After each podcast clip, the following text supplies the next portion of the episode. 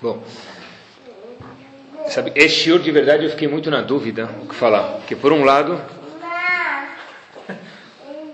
por um lado, se eu não falar da, se eu não falar da Copa do Mundo, então a gente está fora do, do ar. E por outro lado, por, é, assunto do dia. E por outro lado, se eu não falar da Copa, se eu falar da Copa do Mundo, então eu vou perder meu título de rabino. Então eu fiquei na dúvida. Então vou contar para vocês uma coisa. Um aluno chegou para mim hoje, hoje foi o jogo do Brasil, né? Ainda bem que ganhou, todo mundo está contente. Então um aluno falou para mim, olha, rabino, tem tudo na Torá, não tem? Falei, tem. Falou, de onde a gente vê o Pelé na Torá? Shehorani, de onde a gente vê? Aonde tem Pelé na Torá? Aí eu falei para ele, olha, você me pegou, né? Aí ele falou, eu sei onde tem Pelé na Torá. Ele falou, como? Ele falou, como fala mil em hebraico? Está na Torá a palavra mil. Elef. Quantos gols Pelé fez? Pelé é famoso pelos mil gols. Então, na verdade, se você ler a palavra Elif, quer dizer mil, mil gols de Pelé, do contrário dá o quê? Pelé. Pelé. Então ele falou, está aqui Pelé na Torá. Aí eu fiquei pensando, mas por que está de ponto? Elef, Pelé, de conta. Então, por, não está escrito na Gemara, vamos falar que eu falei o nome da Gemara, não está escrito, é só uma piada, tá? mas, é, mas, não posso está no meio da minha aula, não, né? Mas, aí depois eu pensei, por que está de ponta cabeça? Gol de bicicleta, né? Tá bom, é bom, se alguém perguntar o que você aprendeu no Shur hoje, Pelé Minatorá Minai, tá bom? Vamos lá. Anyways, o... sabe que tem uma lei na Torá, a gente vê que tem uma lei interessantíssima. Vocês já conhecem, se uma pessoa não tinha dinheiro, ela roubou alguém, vamos chamar o nosso famoso personagem que nunca morre, Reuven. Reuven chega, nosso, em vez do fulano a gente chama de Reuven, Reuven chega e ele roubou alguém. Então o que acontece? Quando Reuven rouba alguém, ele não tem como pagar. Se, não, se ele não tem como pagar, então o tribunal Bedin vende ele, o tribunal vende ele como escravo. Tá bom? Aí, poxa, ele tem que pagar dívida, ele vai trabalhar para alguém e vai ser vendido como escravo. Só que agora, quanto é o máximo que ele pode trabalhar? Seis anos. Ele vai trabalhar seis anos e quando chegar o sétimo ano, esse nosso indivíduo ladrão, que roubou e não tinha como pagar, foi vendido como escravo pelo tribunal para ter como pagar. No sétimo ano, o sétimo ano é chamado Shemitah. Esse indivíduo, ele sai livre. Ele é chamado Rovshi, ele sai, ele está liber, tá libertado. Agora a pergunta é o seguinte: vamos dizer que ele já trabalhou há seis anos na casa do patrão dele. Ele o ladrão, trabalhou seis anos. Ele gostou do patrão. Todo dia de manhã ele sabe que quinta-feira tem jadra, terça-feira tem kive, quarta-feira tem gefilte fish, ele sabe tudo que tem, ele está acostumado. Então diz a Torá, vamos dizer uma hipótese, Reuven não quer sair do, do caso do patrão, ele quer ficar lá. Pode ficar ou não? Então está escrito em começo de Parashat Mishpatim o seguinte, Ahafti etadoni, muito bem, eu adorei meu patrão, adorei a casa dele, está uma beleza, eu não quero sair daqui, posso ficar ou não? A Torá diz, tudo bem, ok, carte blanche, se tem carta branca você pode ficar. Você pode ficar até quando?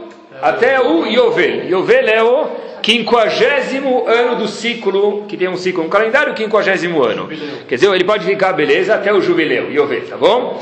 Então, o máximo que ele pode ficar até o jubileu. Mas, espera aí, você devia ter ido embora no sétimo ano, você pode ganhar uma extensão até o quinquagésimo ano. Pode, mas essa carta blanche que a gente falou, essa carta branca, tem alguma cobrança? Diz a Torá que tem, para Mishpatim. Vocês conhecem isso? Ele vai colocar a orelha no umbral da porta, na mesa no umbral da porta, no batente, e aí vão fazer um furo na orelha dele. Por quê? Porque ele devia ter saído no sétimo ano e decidiu ficar, com a permissão da Torá, até o quinquagésimo, trabalhando para esse mesmo patrão. Por quê? Então, Agmará em Kiddushin...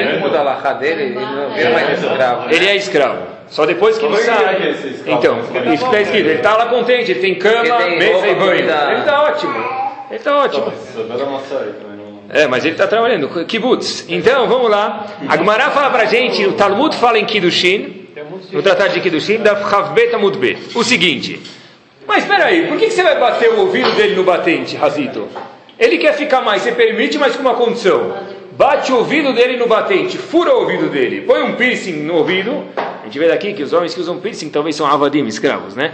Põe um piercing no ouvido dele para lembrar. Mas lembrar o quê? Então a Gemara fala em Kiddushi no seguinte: esse mesmo ouvido que escutou lá no Har Sinai, na outorga da Torá, no Har Sinai, Monte Sinai, que nós, Yehudim, temos que ser escravos de Hashem, ele está violando isso. Por quê?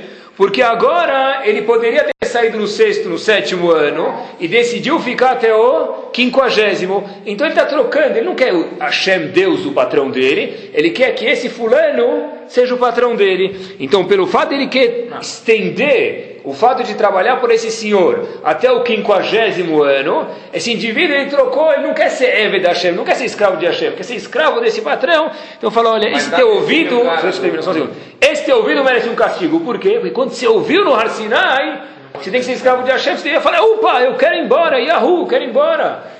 Mas ele decidiu ficar até o 50 ano e por isso a gente fura o ouvido dele. Fala. Mas nada exime, ele tem, continua fazer todas as mitzvot, ele é obrigado a fazer. É, mas então tem... a vida dele continua a mesma. É, mas tem muitas coisas que ele está limitado. Se ele quiser agora estudar ou ele quiser fazer uma mitzvah, ele está subjugado ao patrão ele, dele. Sim. Ele tem que fazer o que o patrão manda. Quando ele tiver tempo livre, ele vai fazer as mitzvot. Tá? Então, olha, tem uma pergunta fantástica. Quem sai castigado na história? Osnai, o ouvido do, do Hazitor, né, do Reuven. Então, o Rebbe de Ger, ele é conhecido pelo nome do livro dele, é chamado Sfat Emet. O Rebbe de Ger, os Ashkenazim falam Sfas Emes, é mais famoso, né? Então, Sfas Emes fala o seguinte, peraí, tem um erro aqui. A gente tinha que culpar quem aqui? O cérebro dele, não o ouvido.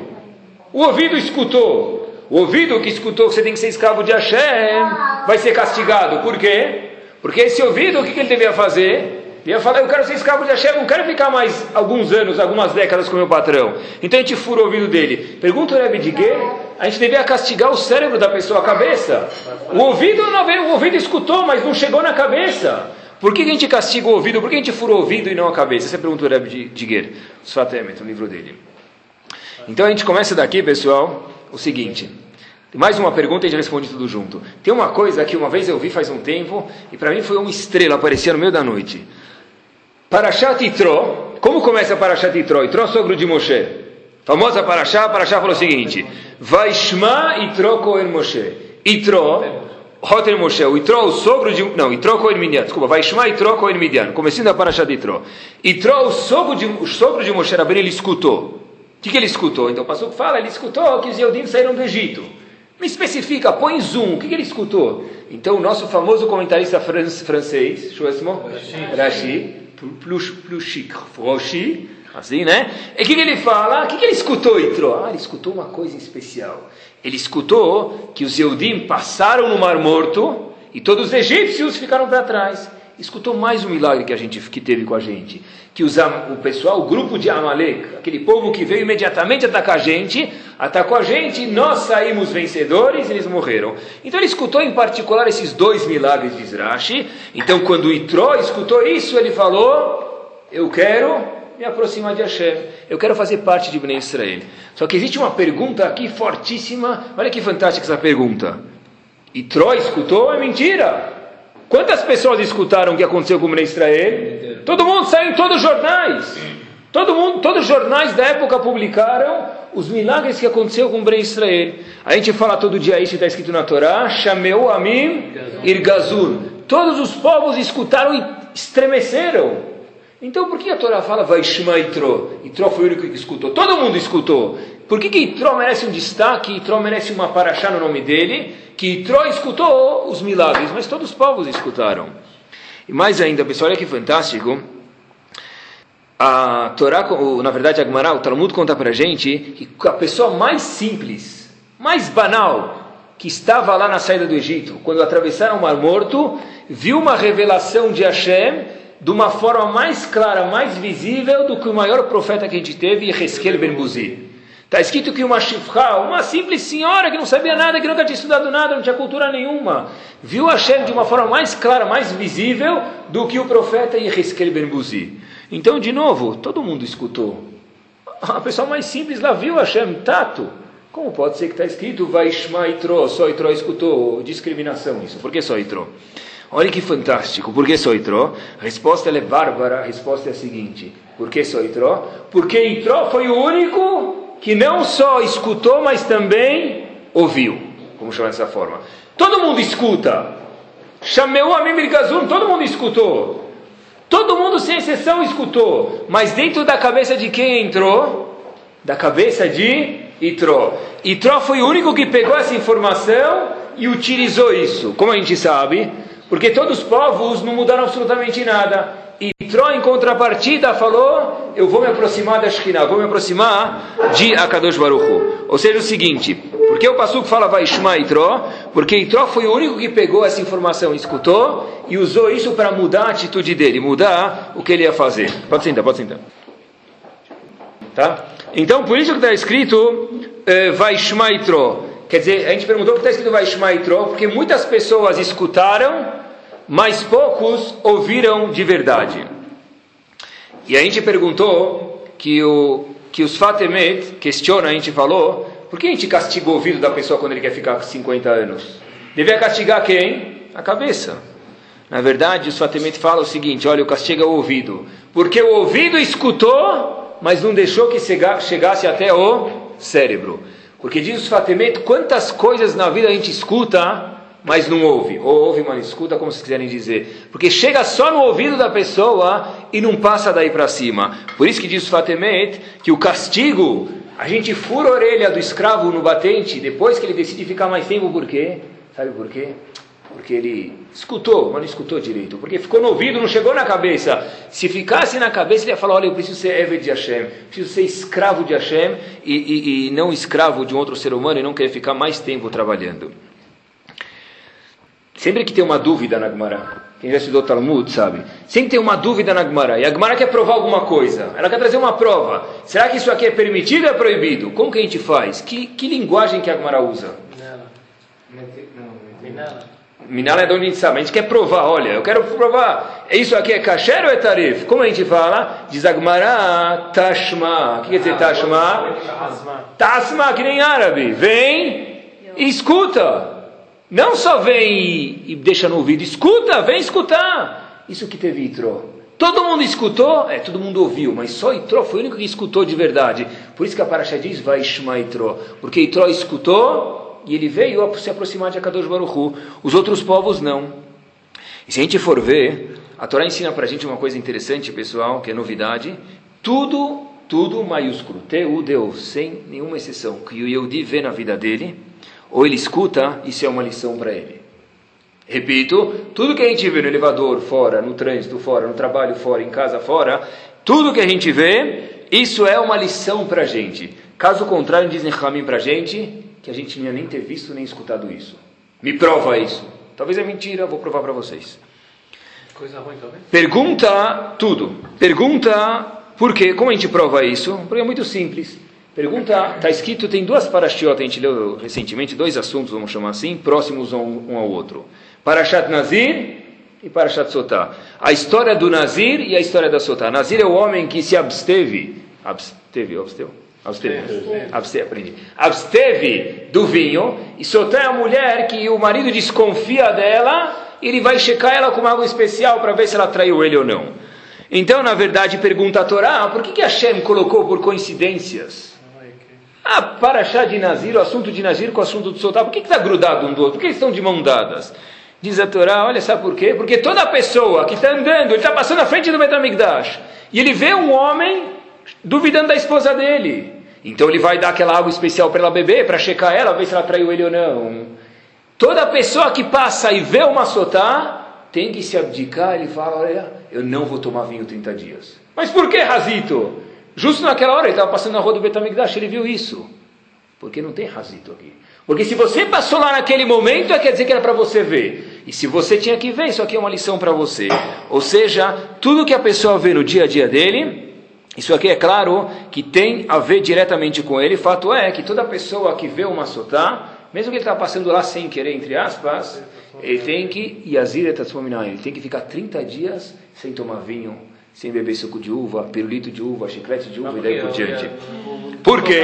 Porque o fato que ele está. Não, porque ele tem que se abastecer de prazeres materiais, porque está falando, olha, talvez vai ter alguma coisa ligada com você. Mas o ponto que eu estou querendo provar é, mesmo que ele passou sem querer, talvez lá. É, mas o sem querer não é tão sem querer assim. Ah, quer dizer, o Nazir é uma pessoa mais santificada. É, ele tem que. É. Mas o ponto todo que eu estou querendo provar, na verdade não é tanta ligação, mas o ponto provar é que existe uma relação, para você estar tá passando lá, você tem que receber a mensagem. É incrível como muitas vezes a gente faz exatamente o contrário. Por exemplo, está na estrada, Razito, ele vai lá, tem blitz e tem acidente. Então a estrada que deveria demorar 10 minutos para chegar, demora quanto? uma hora. Ele viu um acidente, lá ali no carro capotou, motorista, motoboy, todo mundo lá enroscado lá, assim, todo mundo se machucou. Ele passa lá, a primeira coisa é 0 a 100 em 12 segundos. Não é? Primeira coisa que ele faz, ele dá aquela acelerada. Peraí, se a pessoa passou por aquele acidente, é uma lição para ele. Cuidado, tem lição para você também. Mas eu passo todo dia por aqui. Mas esse indivíduo se acidentou hoje para ensinar, mas para todo mundo não sei. Mas para nós, Yehudim, tudo que a gente vê a Torá diz, e por isso que está próximo Nazir de Sotá, é ó, vai mais devagar. Para andar 20 por hora não, mas olha, cuidado, tem uma lição para você. Mais ainda, o pessoal está passeando o Shabat. E tem uma coisa que ele sabe que ele não se cuida, mas ele precisa melhorar. E justo naquele Shabat, ele vê alguém cuidando daquela mitzvah. É um telegrama direto, Federal Express de Akadosh Baruch. Hashem não fala comigo, está falando, olha, tenta melhorar um pouco nesse nível. Olha, o cara sobe de elevador no Shabbat, sabe que não pode. Justo naquela semana, nunca ele vê o indivíduo indo pela escada. Falando para o vizinho dele, por que você está indo pela escada? Não, porque é Shabbat, não sei o que lá. Opa, pelo menos hoje sobe de escada. Pega o telegrama, abre o telegrama, vai, Shema e Tro, e Tro não só ouviu, entrou dentro do ouvido dele e transformou ele a falha do Eved, disse os Fatemé, do escravo é que ficou no ouvido e não chegou no cérebro. Ao contrário também, né? se você vê uma pessoa subindo de elevador, não é bom. Você vê, é, tá bom, mas. Está querendo ver o lado bom da coisa. O, uma coisa muito comum, vamos dizer que a gente está no trânsito, pessoal, não é para ficar deprê, né? Deus me livre, faço questão de falar isso. Mas se a gente vê alguém que está lá arrecadando dinheiro, e está um deficiente, coitado, arrecadando dinheiro.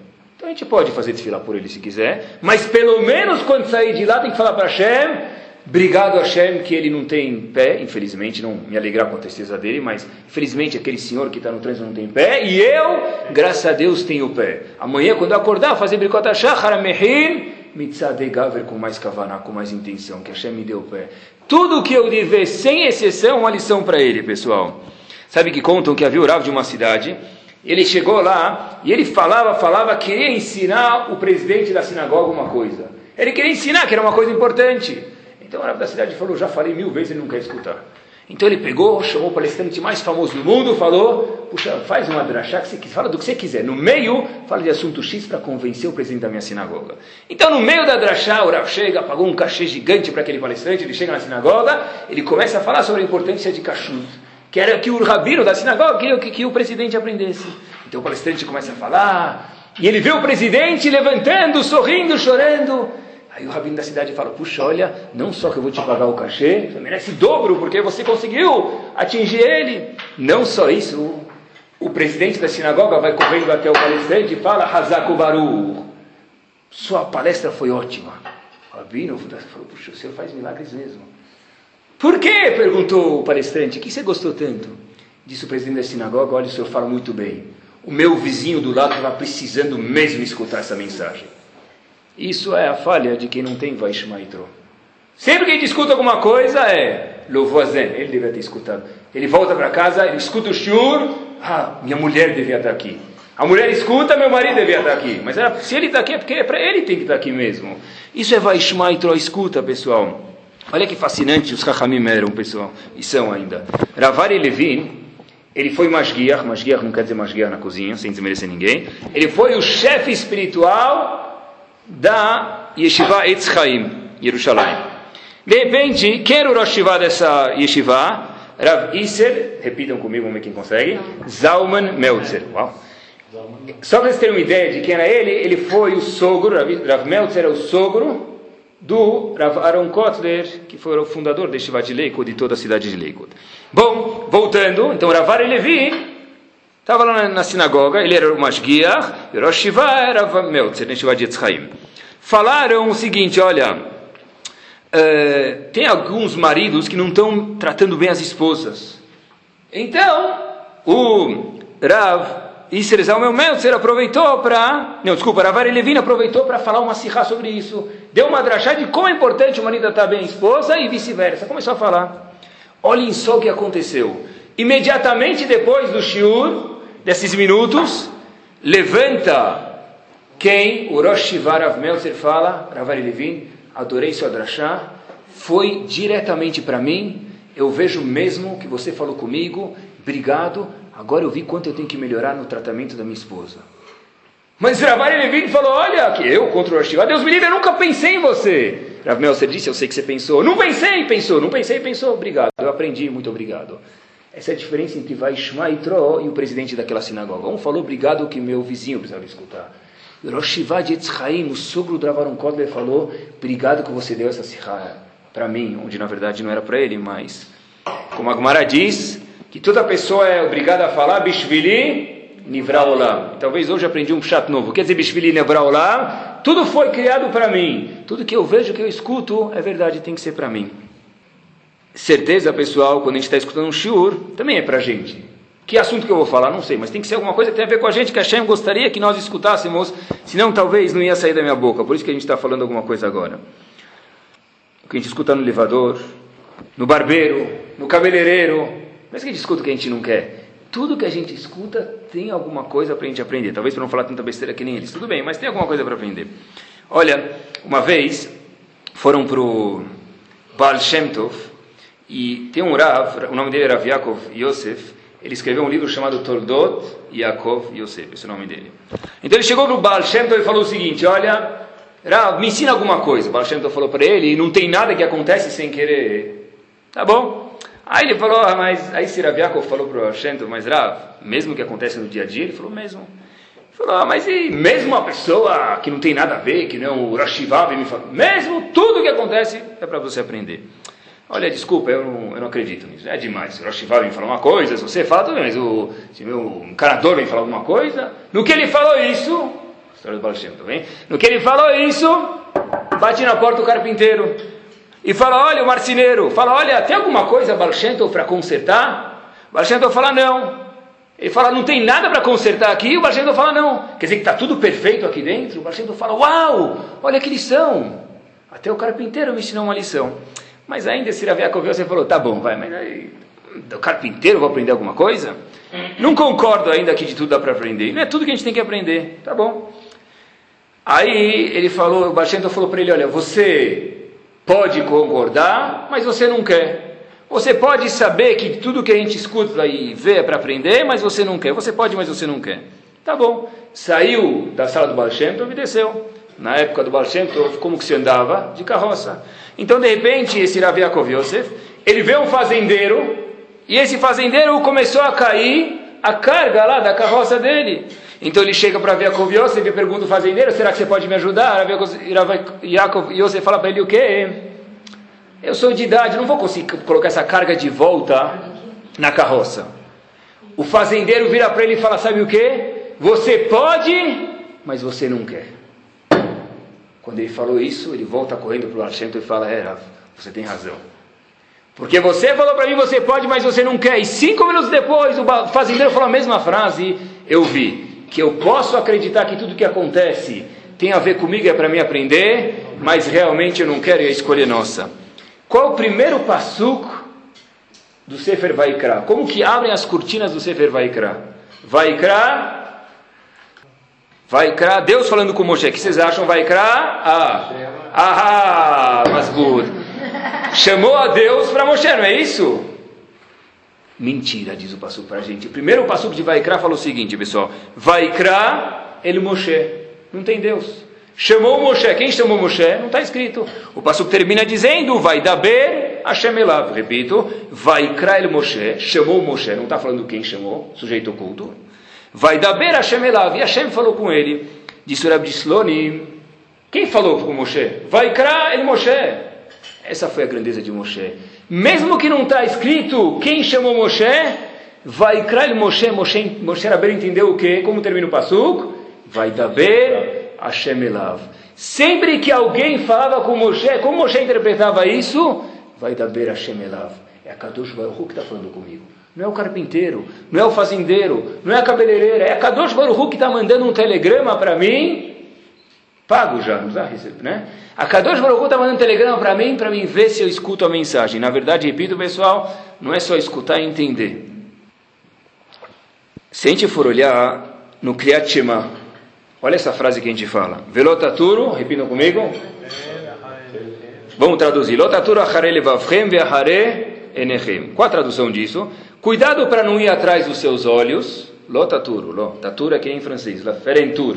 passear. Não vai fazer um tour através do olho, quer dizer, tudo que passa, ele passa, parece o radar da, do exército brasileiro. Ele vê todas as mulheres que passam, né? Lota tudo da escrito. Né? Olha para a tua bem, mas não dos outros. Lota tura Não vai olhar o que, que não deve. Difícil hoje, né? Eh, desculpa, o coração. É, não, falei errado. Lota tura não vai atrás do teu coração, tuas vontades. E agora, velota tura não vai atrás dos teus olhos também. Cuidado. Põe cortina na frente dos olhos quando for necessário. Tá bom? O que quer dizer isso, pessoal? O que, a gente aprende daqui? Então, é, se a gente for olhar, o Rashi fala para a gente o seguinte, uma coisa psicológica muito interessante, uma psicologia muito interessante aqui. Como funciona o corpo do ser humano, as vontades dele? Rashi fala muito simples. Ain roe, primeiro o olho vê, lev homed, aí esquenta o coração, ele fica com vontade, pode ser da esposa, do carro, do apartamento, do sapato do outro, qualquer coisa. Do relógio do outro, e aí depois que acontece, Veaguf ou setaverot. Imediatamente depois ele vai lá e faz o pecado. Quer dizer, qual o processo psicológico? O olho vê, o coração fica com vontade e eu vou agir para fazer uma acertação errada. Por isso que o Passuco fala, não vai atrás do teu coração nem atrás do teu olho. Então, de novo, o processo é pela última vez, olho, coração e faça a vontade. Só que isso aqui é muito difícil de ler, porque a gente fala lotatura hare. No passo primeiro vem o coração e depois o olho. E Rashi fala na psicologia, não. O Rashi fala, vem o olho, vê, o coração fica com vontade, depois você faz. Então por que, que o Passuco fala? Não faz a vontade do teu coração e depois do teu olho. O que, que tinha que vir primeiro? O olho. o olho, porque é o olho que começa com tudo e depois o coração. Olha que resposta, o meu Rashi uma vez falou uma coisa fantástica. Falou o seguinte, pessoal. É muito simples, mas é muito verdadeiro isso. A pessoa só vê e só escuta o que ela deseja ver e escutar. O que quer dizer isso? O coração da pessoa que coordena o que, que o olho vai ver. O que quer dizer isso? O Passuco fala, não vai atrás do teu coração e atrás do teu olho. E a gente perguntou que, na verdade, psicologicamente não é assim que funciona, Rashi conta pra gente. Que primeiro o olho vê, o coração com a vontade, depois você faz. Por que, que o pastor fala primeiro o coração, depois o olho, se tudo começa com os olhos?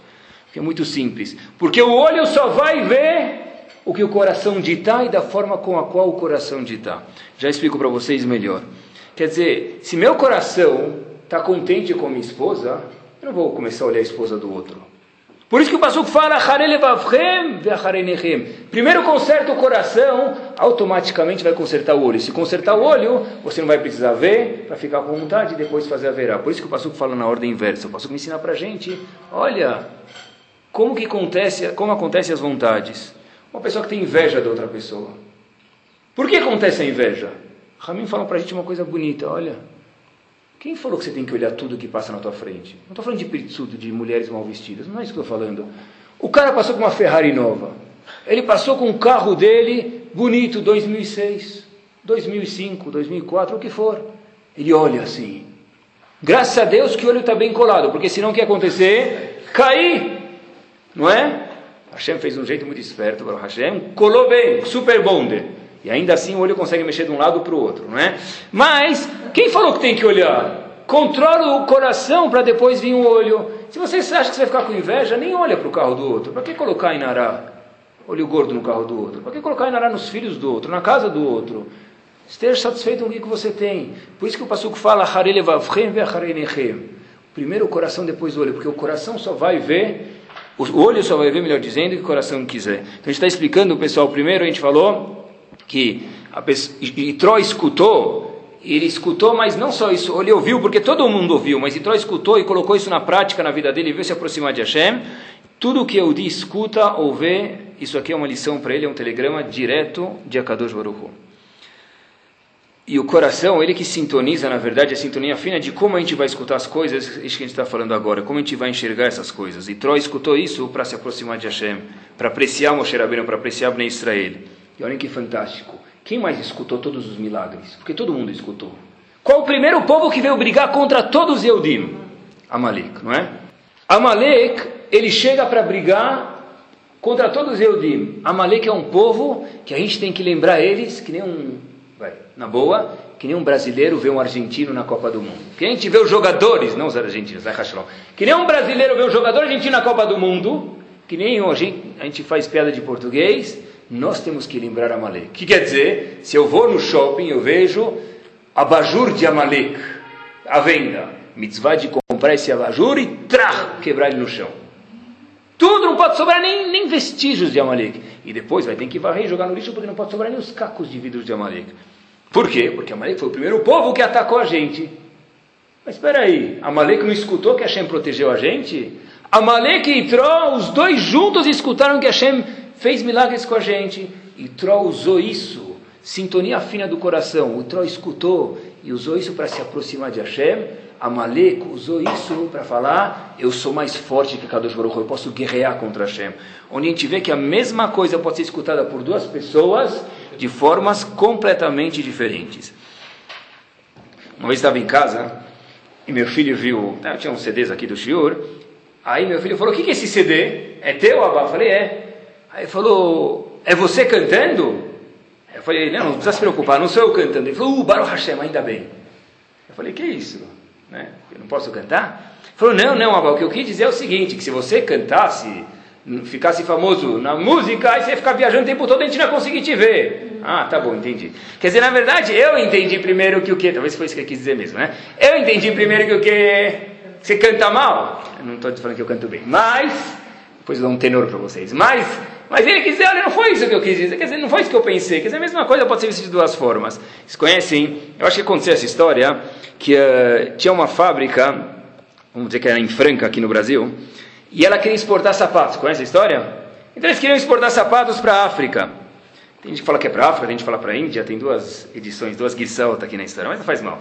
Aí, de repente, eles mandaram lá vendedores para perceber, ver como que está o mercado, para vale a pena produzir, quando produz, tá bom. Então, de repente, eles chegam lá, primeiro consultor manda um e-mail, duas semanas depois, olha aqui, ninguém usa sapato, vende sapato para quem, Habib? Olha o que é sapato.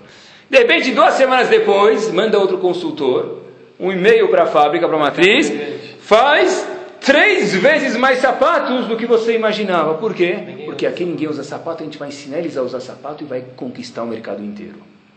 Quer dizer, na verdade ninguém usava sapato. Um falou o quê? Cancela a produção. O outro falou, produz três vezes mais. A mesma coisa pode ser vista de duas formas. Se eu sou uma pessoa que é que nem aquele hard do desenho, ó dia, ó vida, ó céus, está tudo um lixo. Então, vocês lembram do hard? Ó dia, não é? Então, pessoal. Esse lado da mesa É? Esse lado da mesa. Esse lado da mesa. Esse é um desenho. Esse é um desenho mais recente, os velhos não vão conhecer. Então, pessoal, década de 70, mais ou menos. Então, na verdade, uns usaram a oportunidade lá da África como oportunidade, outros viram isso como um prejuízo. Sabe que uma vez um poeta falou uma coisa muito bonita, olha lá. Enquanto uns choram, outros vendem lenços. Boa essa, né? Enquanto alguns choram, os outros se aproveitam para vender lenço. Eu não acho que a gente tem que fazer as pessoas chorarem para vender lenço, tá bom? Mas vocês captaram a ideia. E olha só, quanto é importante enxergar as coisas no ângulo, na perspectiva correta. Quantos anos a gente viveu no Egito? Trabalhando, escravizado duro, 210 anos, mas não era escravizado que nem o marido. Às vezes minha esposa manda fazer alguma coisa em casa, eu falo, né? né? Mas não era assim, pessoal. Lá era bravo o negócio, não era brincadeira. Só brincadeira. Mas lá era bravo a coisa, não era brincadeira. Tinha que trabalhar e trabalhar e suavam e apanhavam. De repente, mais 40 anos no deserto. E sofre, Amalek ataca eles, daí por diante. Finalmente, momento de glória. Rojões final da Copa do Mundo, vamos entrar na terra de Israel. Ah bom, Hazako Baruch, Hashem vai cumprir aquela famosa promessa, terra de leite e mel, é Israel. Hazako Baruch, vote, fantástico. Eretz Knan, vamos entrar lá dentro. Mas como que a gente vai conquistar essa terra? É, precisa saber como conquistar, não é? Então, acontece a famosa paraxá dos Meraglim, os espiões. Então, eles mandam espiões para ver como conquistar a terra. Os espiões voltam, eles conhecem a história melhor do que eu, e olha que, olha que, olha que tem a ver com o que a gente está falando hoje voltam, os espiões voltam com frutas. Coitada, se uma mulher for no sacolão ver uma fruta deixa que ela desmaia, pessoal. Se tiver no nono mês, dá luz direto, tá? Olha o que acontece. Eles foram lá no sacolão de Israel, eles chegaram no sacolão. Quanto é o quilo? Dois reais. Balash? Vamos lá, enche. Quero um cacho de uvas. Fata um cacho de uvas. Chega lá, quanto deu? Dois milhões de dólares. Como? Dois reais? Como que dois milhões de dólares? Não. Oito pessoas oito dos dez espiões colocaram o cacho de uva no ombro para carregar o quê? As uvas. Tá bom? A romã parece que era pequenininha a ficha. Por quê? Porque um indivíduo, um dos, um dos, mais um dos espiões, carregou, não sei quanto forte ele era, uma romã sozinha, mas também não é fácil, vai. E o, o décimo dos espiões carregou um figo. Então, oito carregavam uva, um precisou das duas mãos para carregar a romã e outro um figo. É? Falta dois? Então, os outros dois, boa pergunta, tá bom? Os outros dois eram Caleb e Yoshua, que eles ficaram fora do sacolão porque eles viram que isso aqui era sujeira. Vou explicar por quê, eles não se participaram disso. De repente, esses espiões chegam, imagine se vocês forem no sacolão e voltam lá para o deserto. Poxa, me conta, todo mundo junto em volta deles, me conta, o que vocês viram em Israel? O que vocês viram em Israel? Aquela terra prometida. A gente foi no sacolão e deixou as calças lá que a gente viu em Israel. Carregamos oito pessoas. Não sei se eles faziam. Eh, não eram fracos. Oito pessoas, um cacho de uva, Habibi. Aí eles falam o quê? Essa é uma terra de gigantes. Rashi até fala que as pessoas lá tinham só 3 metros de altura. Todo mundo era do NBA lá. Todo mundo 3 metros de altura. Então, na verdade, eles chegam lá e falam: olha, essa guerra vai ser difícil. Sabe, condicionamento físico do pessoal daquela terra lá não é fácil, porque se a fruta é daquele tamanho, se as pessoas têm 3 metros de altura, não vai ser fácil ganhar a guerra. Qual foi as palavras dos Meraglim? Eretz Ochelet Yoshvea. É uma terra que engole os habitantes. Como eu sei disso, disseram os Meraglim, os espiões? Muito simples. Muito bem. Que onde eles passavam tinha um funeral. Onde eles foram, ficaram aqueles dias em Israel visitando para conquistar, tinha um funeral. É desmotivante, não dá para conquistar uma terra dessa, é impossível. Se as frutas são desse tamanho, se as pessoas são desse tamanho, onde vai ter gente morrendo? Essa terra é horrível. Tá bom. Aí eles começaram a chorar. Todo mundo chorou. Aí Hashem falou o seguinte: pelo fato de vocês choraram de uma forma errada, de uma forma desnecessária, vamos ver por quê, eu vou achar uma boa razão para vocês chorarem. Infelizmente, o dia que eles choraram é o dia 9 de Av. O que aconteceu em 9 de Av? Destruiu o primeiro e o segundo Betamigdash, primeiro e segundo templo. É pouco? Não. 1492 começou a Inquisição. Primeira Guerra Mundial começou também em Tisha B'Av. Parece que Tisha B'Av é o dia negro. Como na rua se diz sexta-feira 13, para a gente é 9 de Av, sexta-feira 13, alguma coisa assim. As coisas ruins que aconteceram e não aconteçam mais em Ben Israel, aconteceram em Tisha B'Av. Por quê? Porque testemunho, que tipo de testemunho que vocês dão sobre Israel? Como assim que tipo de testemunho? A gente viu frutas grandes, viu gente morrendo. O que, que, que eu falo? Israel é fantástico, vamos conquistar, vamos fazer lá um lugar de turismo. Deserto, gente morrendo, frutas do tamanho de oito pessoas para carregar um cacho de, de, uvas, e mais ainda as pessoas lá têm três metros de altura. Eles só falam única e exclusivamente a verdade. Por que, que Hashem ficou tão bravo? E disso veio a Inquisição, Primeira Guerra Mundial, Primeiro Betamigdash, Segundo e daí por diante. Então olha o que Rashi fala. Rashi fala, olha, é, esse negócio de funeral aí, não era para eles ficarem assustados, não, imagina. Onde ele vai, cada esquina tem um funeral, como é ficar assustado? A gente fala, não, olha, Hashem fez isso por uma boa razão. Qual a boa razão? Onde eles passavam, eles não atraíam a atenção de ninguém. Veio um grupo de 12 pessoas, ninguém viu eles. Hashem fez um monte de funerais, para todo mundo ficar ocupado com os funerais e ninguém olhar para os meraglim. Agora, a pergunta que eu sempre tive é: isso é lindo e é belo demais. Mas como é que a gente tinha que saber disso? Eles foram espiar a terra. Eles viram gente morrendo à torta e à direita. Viram frutas gigantes, pessoas gigantes. Hashem fez isso para o bem. Obrigado, Akadosh Baruch Mas de onde que eu vou saber isso? Ninguém me avisou. A gente que já leu a Torá sabe disso. Rashi contou a gente isso pós-facto. Mas de onde os Meraglim tinham que saber? E parece que eles fizeram um erro tão grande, mas tão grande, que todas as tragédias de Ben são, foram, não são mais, graças a Deus, mas foram estipuladas nesse dia. Diz para a gente qual foi o erro deles? Como que a gente tinha que saber disso? Pessoal, olha que pergunta forte. Rav Yaakov Kanievski, Zecher Tzadik Vekadosh Ibrahim, mais conhecido como Stiper, fala o seguinte, olha, eles tinham que perceber que estava todo mundo envolvido naqueles funerais. E se fosse uma coisa tão comum, tão frequente, o povo não ia fazer um big deal disso aqui, não ia fazer um grande evento disso daqui, porque coisa que acontece todo dia, Não se faz. Copa do Mundo é legal porque é uma vez a cada quatro anos. Se fosse a cada semana, não ia ter graça. Então, quando os Yehudim viram, os Meraglim viram que está todo mundo morrendo, e está todo mundo envolvido e viram uma coisa inédita, deviam entender que o quê? Que isso era uma coisa boa para eles. Então, se é tão simples, tão banal assim, por que, eles não viram? Cadê o erro? Aonde está a sintonia? Cadê o problema aqui? Vamos sintonizar o problema e não esqueçam que isso é um problema grave e que por isso aconteceu o Tchabeav e as tragédias. É o seguinte, pessoal. O problema era que Ramim contou para a gente, está escrito nos olhos, vocês sabem, que os Meraglim não queriam entrar na terra de Israel. Eles não queriam entrar. Então eles já foram enxergando o jeito que seria conveniente para eles. Isso que o Passuco diz em Shema todo dia, a gente fala o hino nacional do povo judaico. Lotaturo Cuida do teu coração e do teu olho. Por quê? Porque o olho só vai ver o que o lev e depois Ain. Primeiro o coração, depois o olho. O olho só vai enxergar do jeito que o coração pré-estipular. Os Meraglim falaram o quê? É um lixo. Vamos achar um jeito de entender que isso é um lixo.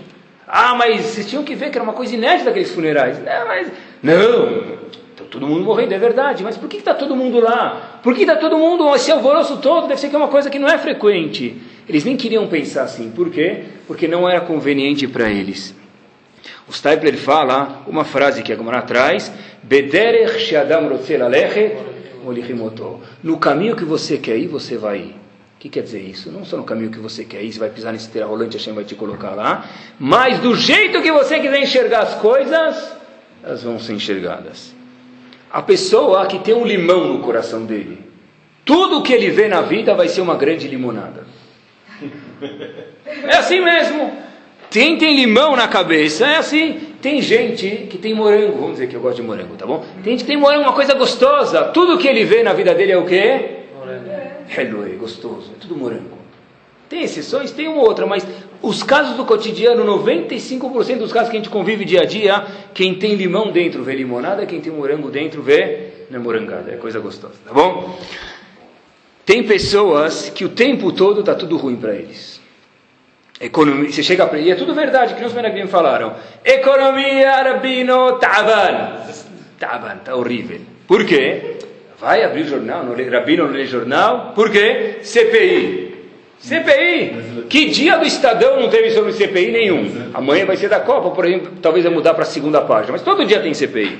Então a economia está ruim, tá, vai ter eleição, todo mundo é ladrão, tem que ver quem é menos ladrão, e começa a falar um monte de discurso. Segurança, ah, Rabino, você não sabe, segurança, em vez de colocar os caras na prisão, colocamos nós, civis, na prisão, todo mundo atrás das grades nos prédios, e os ladrões estão soltos.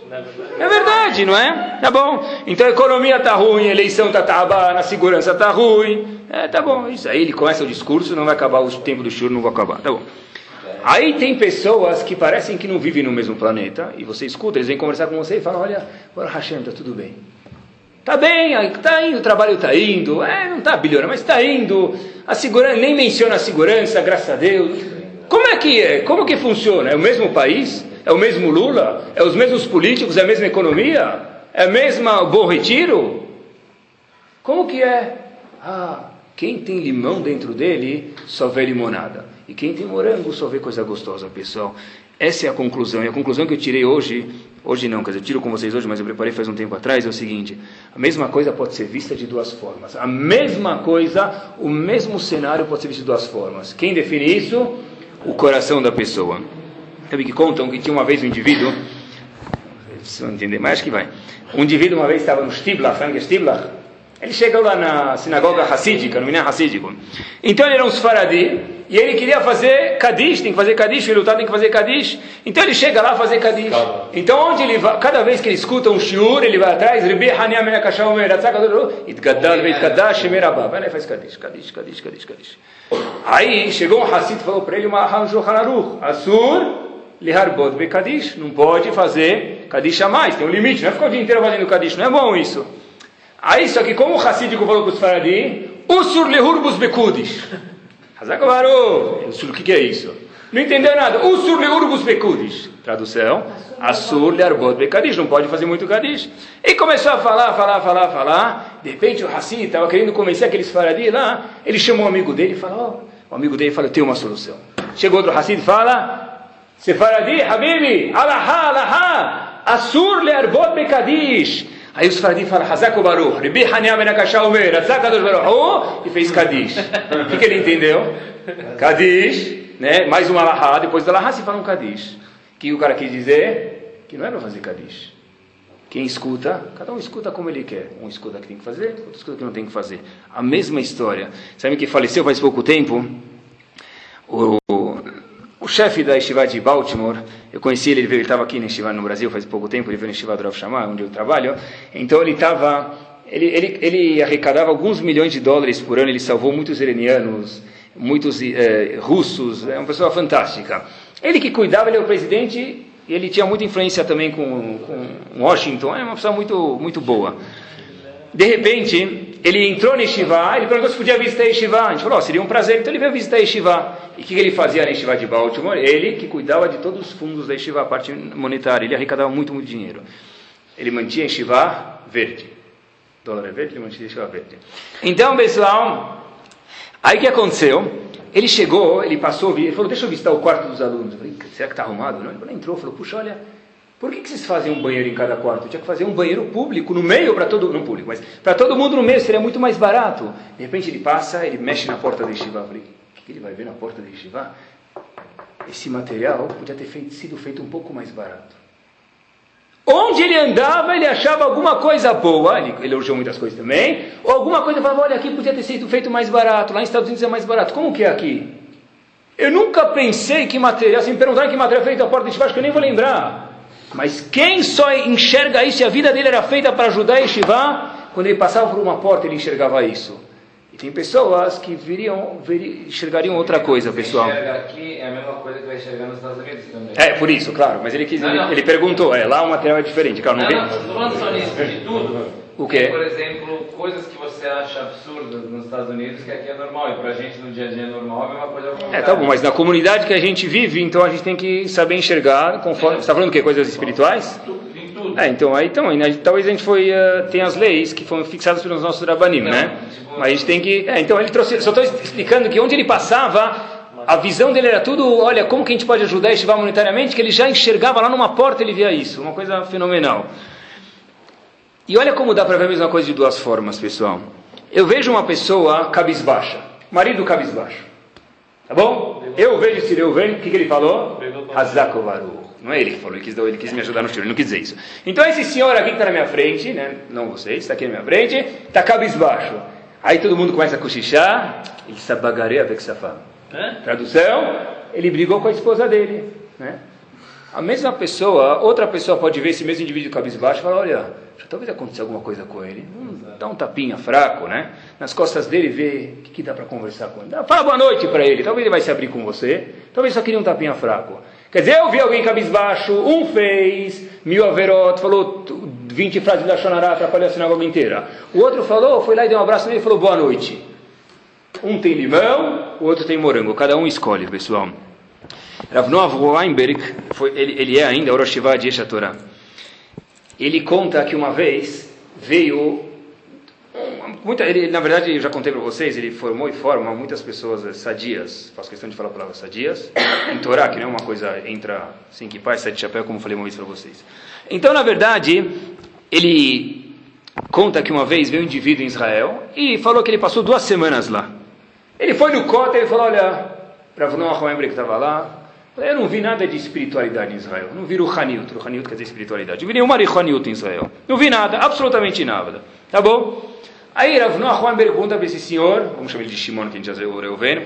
Shimon, o que, que, você achou dos Bafutpiks? É? O que, que, você achou dos Bafutkiks? Então o Shimon fala, que? Bafutkis? Ele fala, o que, que é isso? Fala para ele, qual a diferença? O que, é isso? Só me fala, o que, você achou dos Bafutkis? Falou, olha, Rav, eu estou pronto a ficar duas horas conversando com você, mas se eu não sei o que é Bafutkis, como é que eu posso te explicar o que, eu acho sobre os Bafutkis? Rav Noah falou para ele, ah, e o que, que é Ruhaniut? O que é espiritualidade? Não sei. É por isso que você não acha. Se você não sabe o que é Bafutkis, você não vai me falar, o que, que é Ruhaniut? O que é espiritualidade? Não sei. Então como é que você vai achar isso aqui em Israel? Você nem sabe o que você está procurando, nem sabe o que, que você quer achar. Por isso que você não acha. Porque a pessoa só vai achar uma coisa quando ela procurar de verdade. E só vai encontrar do jeito que o coração for ver isso. Tem pessoas, desculpa, mas tem pessoas que eles andam assim. Tá todo mundo olhando para mim e todo mundo me detesta. Né? Todo mundo, ele põe um D na frente da testa dele e ele olha assim, detesta. Todo mundo que ele olha, detesta, detesta, detesta, detesta. Quem gosta de mim? Só quando me vejo no espelho, talvez. Ninguém gosta de mim. Né? É, na verdade, é isso mesmo. Pessoa que acha que ele é detestado, ele vai ser detestado mesmo por ele mesmo. Porque, na verdade, a gente só enxerga o que a gente quer enxergar. Se eu quero enxergar que eu sou detestado por ele, sim. Se eu quero enxergar que eu sou amado por ele, quantas coisas boas ele ou, ele, ou ela já fez por mim, então eu também vou enxergar isso, pessoal. Vou terminar com uma história. Uma vez, o nome da pessoa não vai ser nem o Shimon, que é o nome verdadeiro dele. Ave. Ele voltou de após sair com uma, uma, uma moça, uma pretendente que era para ele talvez casar, uma talvez o noivo ou pretendente, vamos chamar assim. Vamos falar em, hebraico, um shidur, tá bom? Tá bom? Ia sair com um shidur. Aí ele chega e falou, não serve. Depois a outra não serve. Então essa daqui, nevelá, trefá, foi abaixando cada uma. Jogaram cara a cara? Então ele vai abaixando cada uma, não sobrou nenhuma. Ele vai abaixando todo mundo. De repente, esse indivíduo saiu com 100 mulheres. Né? Não é o homem das 100 mulheres, mas ele saiu com 100 mulheres. E aí, não é, não é o recorde, tem coisa que a gente já fez mais, tá? Então ele saiu com 100 mulheres e não deu certo. Pode ser que não deu certo? Pode ser, acontece. Tá bom? De repente, ligou a Madame Shadhanit para ele, a mulher que faz os basras lá, os shidduch, os casamentos, a casamenteira. Falou, olha, eu tenho uma agora, uma mocinha, você vai amar daqui. Hello Bektir. Ótimo. Tá bom, Então, quem saiu com 100, saiu com 101. Aí ele foi lá, saiu, colocou o terno, abriu a porta do carro, lembram? Abriu a porta do carro para ela, fez todo aquele pom, pom, pom. E aí ele volta para casa, nunca mais, né? Hoje, hoje à noite ele vai fazer isso. Volta para casa, tá pé, né? Ele volta para casa, esse ave volta para casa. Ele fala, olha, ele liga para Shatchain e fala, essa moça é muito irriqueta para mim, não, não, combina comigo. Agradeço, obrigado. Aí Shatchain fala para ele, olha, sai de novo. Ele sai de novo e fala, puxa, mudei minha opinião. Ela é muito, ela é muito irriqueta, ela é demais irriqueta. Né? Então essa Shatchain falou, olha, acho que ela combina com você, me dá uma chance. Vai falar com o teu Rav. Quem era o Rav dele? O famoso Rav Pam. Rosh de Travadat. Então ele foi falar, olha, fala com o Rafam, vê o que ele tem a dizer. Então ele contou a história dele, Rafam já sabia que ele saiu com mais de 100 mulheres, essa aqui. Ele falou, o que aconteceu? Ele falou, olha que essa mulher, ela é muito riqueta. Rafam falou o seguinte, olha, vamos mudar a nomenclatura? Não vamos mudar nomes. Em vez de chamar ela de riqueta, chama ela de dinâmica. Chama ela de dinâmica e sai mais uma vez. E acreditem se quiser ou não, a história aconteceu. Esse indivíduo, com a mulher número 101, saiu, noivou e casou que, que era? Casou, casou. Ainda está casado. Até que a história foi escrita. Mas aqui, pessoal, olha que fantástico. A mesma coisa, olha que Rafam gigante. A mesma coisa que era uma qualidade negativa, era uma coisa ruim. Um, uma mulher irrequieta, Rafam transformou isso numa mulher dinâmica. Frase final: qual é a cor do mar, pessoal? Quer dizer, a gente pode transformar de novo na história uma coisa ruim, que Rav fez uma mulher irriqueta, e por isso que ele casou com a 101, não vou esperar a 101, tá? Irriqueta para uma mulher dinâmica, dinâmica, isso aqui é gadut, isso aqui é como enxergar as coisas. Volto. Qual é a cor do mar? Azul. Azul, verde, Hazak Baruch. Ela é azul e verde, né? Então, se vocês procurarem no Guia dos Curiosos, procurem no Guia, do, no guia dos Curiosos, sem poluição. Procurem no Guia dos Curiosos, só a Rina acertou. A cor do mar é transparente. Porque a gente vê ela como azul ou verde, isso é um reflexo da cor do céu. E na vida é tudo a mesma coisa. Tem muitas coisas que são transparentes e a gente vê com o reflexo dos nossos olhos. Hazakobaru.